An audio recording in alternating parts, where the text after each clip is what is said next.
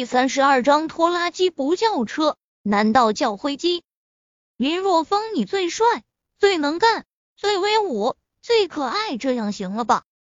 秦时运一口气说了很多个最，都什么乱七八糟的东西？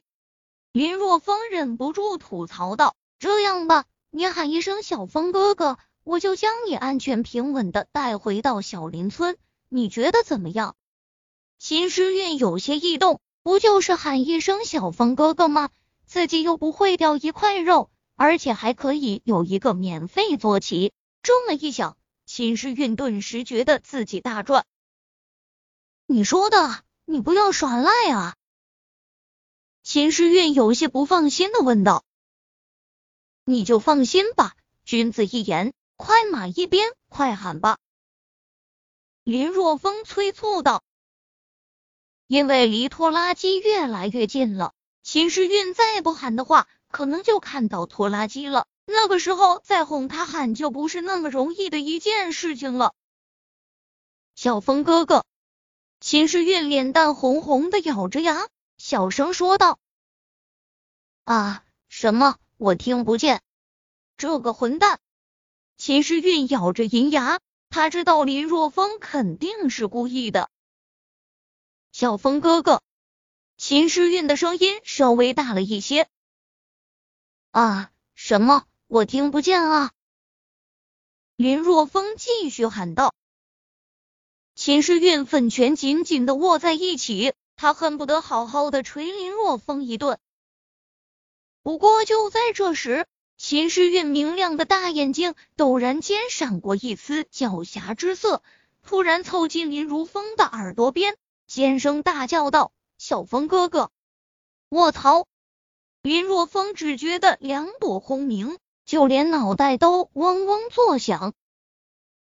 看着林若风那窘相，秦时运在林若风背上笑的是前俯后仰。这次听到了吧？听到了。林若风突然间将秦时运从背上放下来。啊！你干嘛？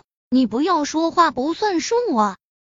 秦时运面色为之一变，焦急的说道：“谁说我说话不算数了？我肯定将你安全的带到小林村去。”林若风揉了揉耳朵，指着前方说道：“其实我是开车来的，走，坐车去。”秦时运将目光转向前方，果然看到道路上有一大片阴影。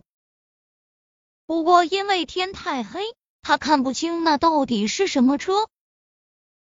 秦时运美眸愤怒的瞪着林若风，怪不得他刚才那么催促自己呢，原来快走到他车子面前了。之前他还觉得叫一声小风哥哥是赚了，结果现在看来亏大了。你这个混蛋！秦时运咬牙切齿的。走向远处的黑影，直到站在车子的面前。这就是你口中的车？秦时运看着这个只在电视上看过的拖拉机，一脸的懵逼。有一辆拖拉机，竟然说自己有车，这脸皮得有多厚？呃，拖拉机不叫车，难道叫灰机？林若风反问。秦时运顿时无言以对，看着面前的拖拉机，秦时运说道：“厉害，以后你去相亲的时候，也可以说自己是有车一族了。”那不行，那不行，哪能说自己有车呢？这不是骗人吗？林若风果断的摆手，摇头：“哟，我没听错吧？你竟然转了性子了？”秦时运就像发现新大陆一般，很是惊奇。你没听错，我不可能说自己有车的，因为这个拖拉机不是我家的，是从村长那里借来的。林若风无比认真的说道。秦时运觉得被林若风给打败了，原来真相竟然是这样，亏他还以为林若风转了性子。真是浪费感情，这这怎么上啊？秦时运兰博基尼玛莎拉蒂神马的都坐过，唯独没有坐过拖拉机。站在拖拉机面前，一脸的懵逼。他根本不知道坐在哪里。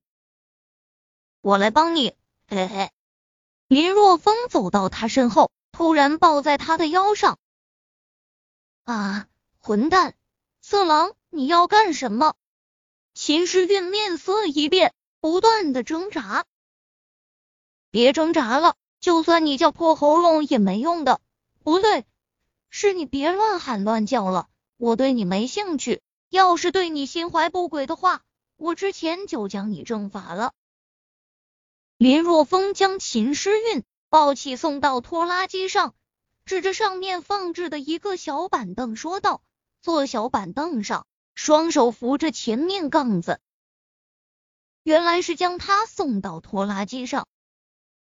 秦诗韵觉得自己。将林若风想的太坏了，不过随即秦诗韵又不爽了。林若风刚才这话是什么意思？什么叫对自己没兴趣？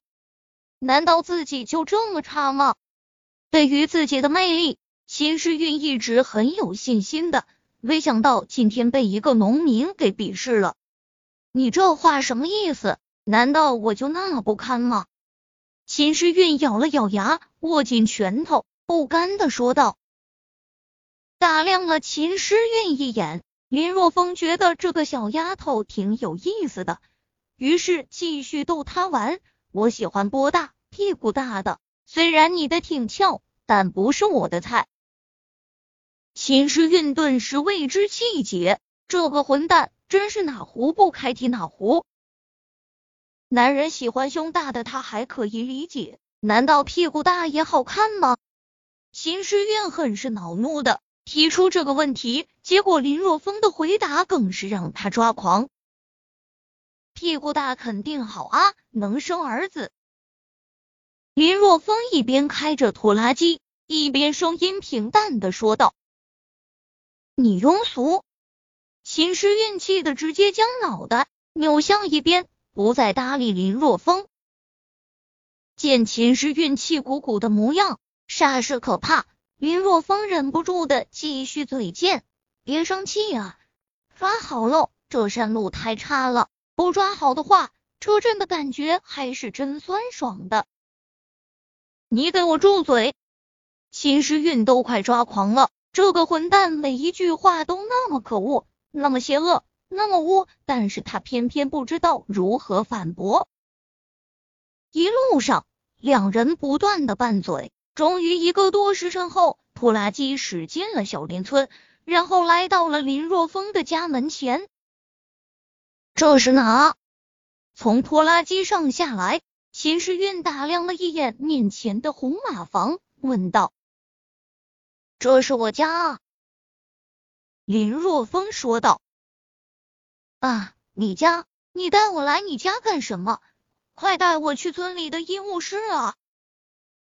秦时运很是无语，这货竟然将他带回家了。村长在我家，你的事情由村长来安排。在两人吵吵闹闹时，村长杨大富和林若风的父亲林大牛已经走出家门。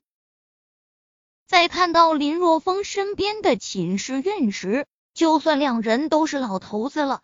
但依然被秦诗韵的美给深深的震撼了。田家